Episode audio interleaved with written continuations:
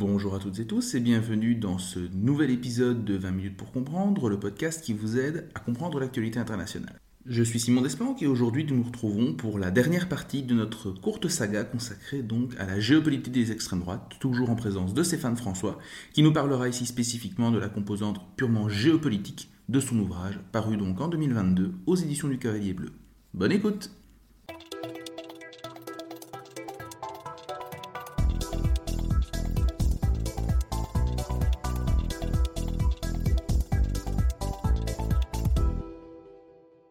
Clarifié un petit peu le, périmètre de votre ouvrage, en tout cas le périmètre de la première partie de l'ouvrage sur les extrêmes droites. J'aimerais maintenant qu'on passe à la deuxième partie géopolitique. J'aimerais en particulier aborder deux questions. La première, c'est euh, d'une part, quelle vision géopolitique ces groupes développent-ils et qui les placerait à contre-pied des visions géopolitiques des, des partis classiques? Et d'autre part, est-ce qu'il existe une forme d'internationale brune ou pas vraiment?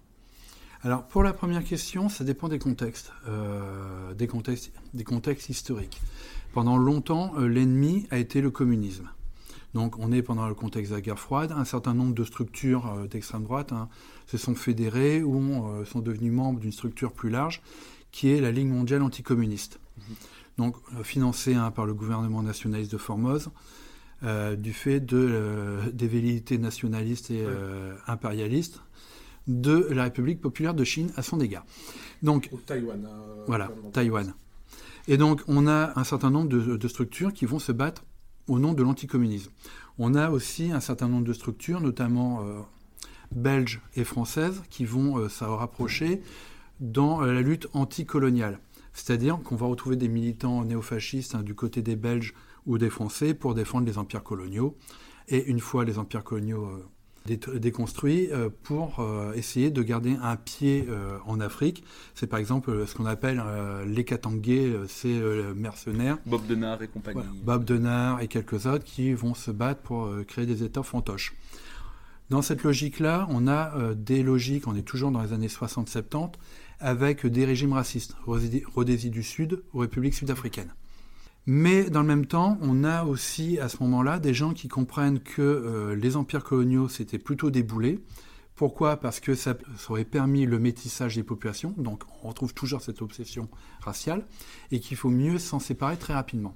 Mhm. Une fois cela fait, on a euh, là des groupes qui on peut qualifier de tiers-mondistes d'extrême droite, qui vont soutenir les régimes décolonisés contre l'Occident blanc, l'Occident blanc, les États-Unis, qui est un ennemi, les, euh, le sionisme international, on retrouve le vieux fond antisémite, et aussi par lutte anticommuniste. C'est-à-dire qu'on va avoir des régimes, des, euh, pardon, des militants qui vont soutenir des régimes tiers-mondistes, comme euh, le régime de Nasser, les partis basses en Syrie ou en Irak, la Libye de Kadhafi des origines.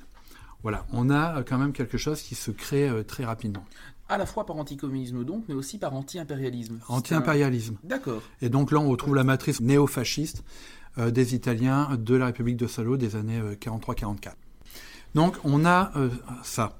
Après se pose effectivement la question de, des internationales.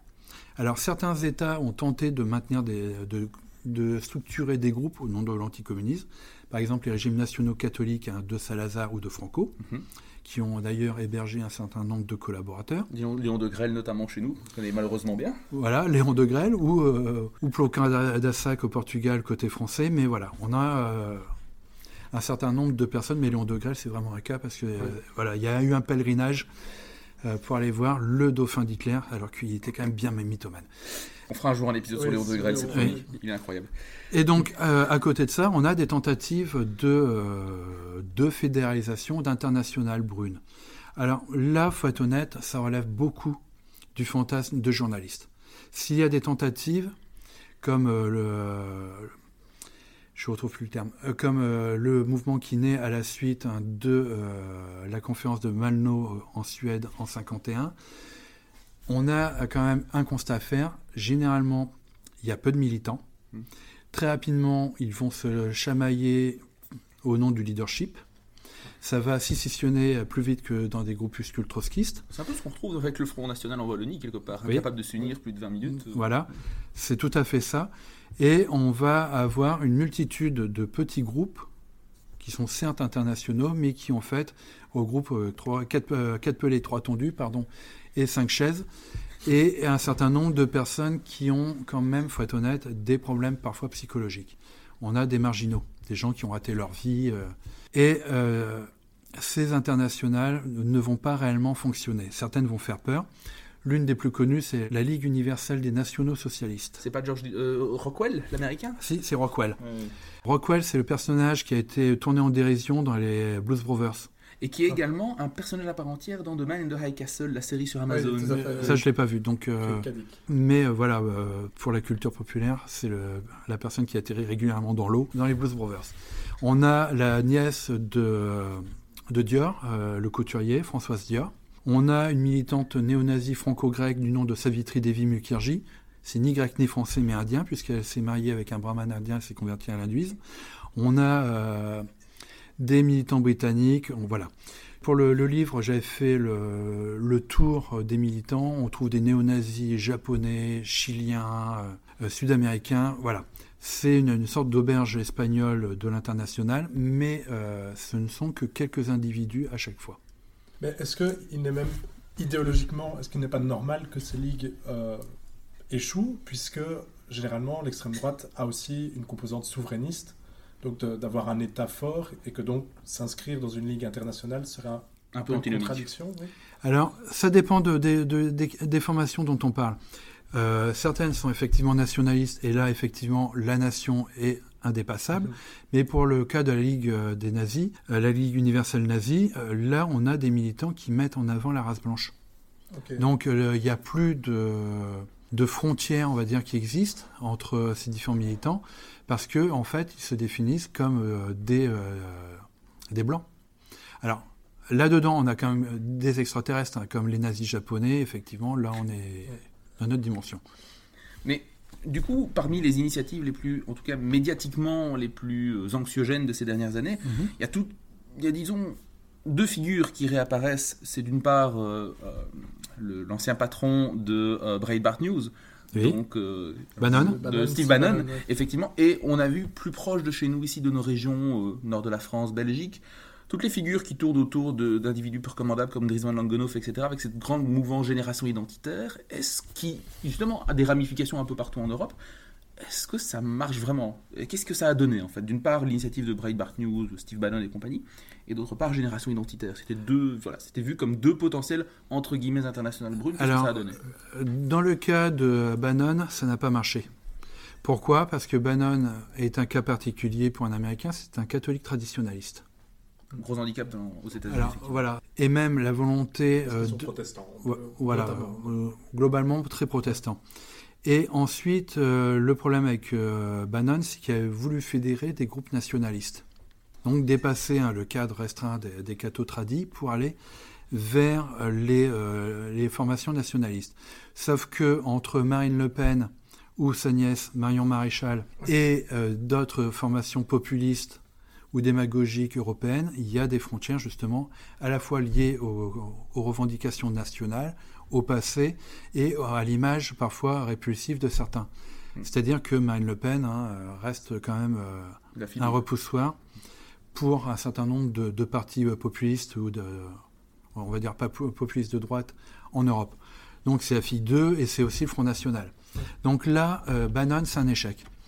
Question euh, de génération identitaire, c'est plus intéressant et plus subtil parce que euh, génération identitaire, c'est une logique européenne, européiste blanche. Il y a des structures euh, identitaires proches de génération identitaire en Allemagne, en Autriche, en Italie, en France, en Belgique moins, mais ça va arriver, en Espagne. voilà. Et, Satan, il tente à s'implanter en, en, Europe de l'Est. En, en Belgique, c'est du côté flamand. Ouais. J'étais en train de corriger. Et euh, donc là, on il y a des actions concertées au niveau européen, notamment les actions hein, euh, en Méditerranée contre les migrants. Alors là, c'est quelque chose de plus intéressant parce que les textes des uns et des autres sont traduits dans les différents pays. Mhm. Il y a des synergies, par exemple des militants euh, allemands et autrichiens interviewés par Élément, la revue d'Alain de Benoît et de la Nouvelle Droite française. Il y a des traductions en anglais, des traductions diffusées aux États-Unis. Là, il y a une volonté, une, synergie qui se fait. Ce qui est tout à fait intéressant parce qu'ils sont capables de faire des opérations de grande ampleur. Et est-ce qu'il n'existe pas aussi des connexions, euh, par exemple au niveau des chefs d'État? Je prends ici un exemple. Euh, Victor Orban, euh, qui est donc le chantre de ce qu'on appelle la démocratie illibérale, avait notamment dit, c'est pour ça que ça avait fait très peur lors des élections mmh. italiennes, que le jour où l'Italie tomberait à nouveau dans l'extrême droite, ce serait une victoire pour donc ce camp des démocraties libérales. Est-ce que là, est-ce que c'est juste une déclaration à l'emporte-pièce ou est-ce qu'on ne peut pas là voir à nouveau l'existence de coordination, ou en tout cas de coopération Non, là il n'y a, pas euh, effectivement de rapprochement effectif entre les paroles et les, les, paroles et les, les, actes, de rapprochement effectif entre euh, les Hongrois et euh, on va dire l'extrême droite occidentale, ben, ouest européenne. Mm-hmm. Ça serait plus juste. Euh, ça restait là. Pourquoi? Parce qu'il y a beaucoup de différences euh, entre les deux. Hein. Orban étant protestant, euh, Meloni en, Italie mettant en avant le catholicisme, Mussolini, et n'hésite pas à jouer avec Mussolini. Il y a des différences. Par contre, il y a effectivement des relations entre un État et l'extrême droite ouest européenne, c'est la Russie de Poutine. J'allais y venir justement, en fait. Quelle est la vision du monde que cette extrême droite identitaire propose en matière internationale. Donc on a vu, entre guillemets, son logiciel, mhm. j'ai envie de dire ses manies. Maintenant, quelles sont ses, références intellectuelles en matière purement géopolitique et quelle est justement sa vision géopolitique? Alors la vision géopolitique euh, des extrêmes droites est simple. Elles veulent un monde multipolaire. Donc, euh, c'est-à-dire mettre sur le côté les États-Unis au profit d'un certain nombre de régimes plus proches de leurs idéaux ou de leur combat anti-impérialiste. Ou, voilà. Alors paradoxalement, on peut avoir par exemple la mise en avant euh, de l'Iran. On a encore en Italie euh, des euh, militants négationnistes, voire néo-nazis, qui convertis à l'islam chiite, qui ont des liens avec les Iraniens. On a du côté des identitaires des, des militants hein, qui vont régulièrement en Iran. On a euh, des euh, réseaux mis en place par l'Iran vis-à-vis des négationnistes, comme la fameuse conférence hein, d'Iran d'il y a quelques années. Donc on a de ce côté-là des choses qui se passent. Mais surtout, le pôle attractif pour l'extrême droite, c'est Poutine et la Russie. C'est-à-dire créer un, monde multipolaire avec à sa tête pour l'Europe, du moins pour l'Europe euh, et l'Eurasie, la Russie qui serait euh, le, euh, l'opposant naturel au système euh, mondialiste américain. A l'inverse, il faut être honnête, Poutine et le régime poutinien a financé un certain nombre de partis d'extrême droite. Marine Le Pen notamment, ça a été extrêmement documenté. Marine Le Pen, mais pas uniquement.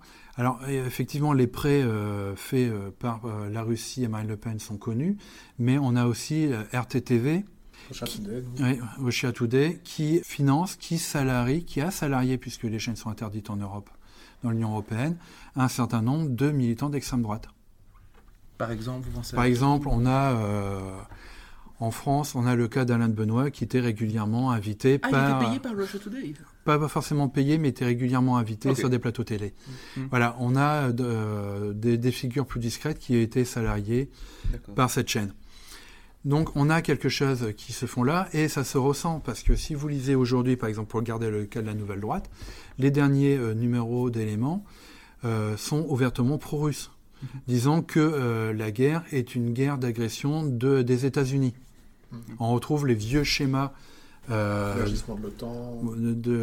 l'OTAN vu comme l'ennemi. Hein, sur lequel on a fait un épisode d'ailleurs. Et une, oui, et une lecture en fait qui est très proche, et on en revient à la première mhm. partie de la question qui est de dire les référents intellectuels en matière de géopolitique. On retrouve ici euh, un mélange de Carl Schmitt et de Dugin quelque part, hein, c'est-à-dire le puissant des puissances telluriques. Euh. Ah, mais on est totalement dedans.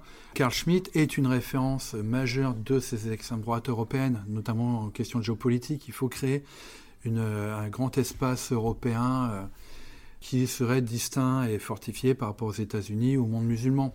Le choc des civilisations de Huntington est passé aussi par là. Mhm. Donc euh, les théories de, de Carl Schmitt, hein, euh, l'opposition entre les peuples de la mer, ben, les puissances de la mer et les puissances de la terre, c'est été un des premiers livres traduits de Schmitt par la Nouvelle Droite à la fin des années 70. Qu'est-ce qu'ils ont trouvé dans ce texte qui les a à ce point captivés en fait? L'européisme. Mhm. Le, nationalisme grand continental qui en fait une version plus soft des doctrines néofascistes ou néo-nazis. Mhm avec un universitaire de, de qualité réputée, mais qui a été au moins nazi jusqu'en 1942 parce que c'est aussi un point chez eux, minimiser l'engagement de Schmitt dans le nazisme.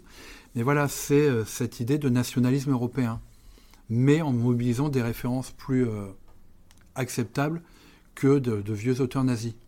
C'est aussi la doctrine très euh, nationaliste révolutionnaire hein, de l'axe Paris-Moscou-Berlin, mhm. euh, Paris-Berlin-Moscou dans l'ordre euh, géographique. On a un certain nombre de choses et en lien avec les uns et les autres, il y a effectivement une figure qui a apparu dans les années 90, c'est Dugin. Dugin qui vient des milieux ultranationalistes russes, qui à la chute de l'URSS est entré en contact avec les mouvements néo-droitiers, pas encore identitaires européens, qui a donc qui a rencontré aussi bien je suis en train de chercher le nom du Belge. Bon, ça va revenir. quelque chose? Pardon? Jacques. Euh, non, non, Thierrière. Voilà. C'est ça.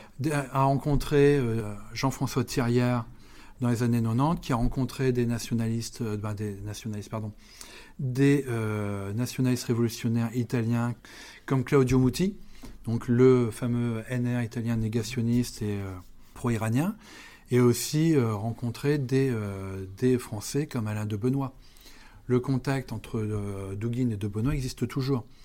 Euh, de même, Dugin a rencontré à la même époque quelqu'un qui restait très proche, c'est Christian Boucher, c'est un Français euh, de Nantes, c'est un cadre nationaliste révolutionnaire, et Boucher a quasiment traduit tous les ouvrages de Dugin.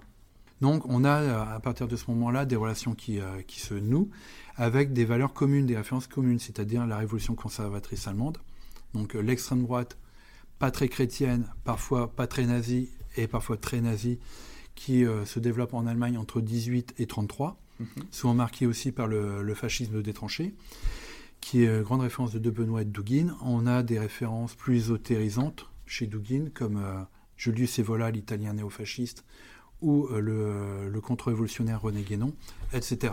Donc on a et on le retrouve ça chez Dugin ah, Totalement chez nommément ou alors ah, juste des emprunts idéologiques Non, nommément. Nommément, ok. Nommément, Dugin cite Schmidt, cite Evola, cite Guénon, cite Martin Heidegger, qui est aussi une grande référence entre les uns et les autres.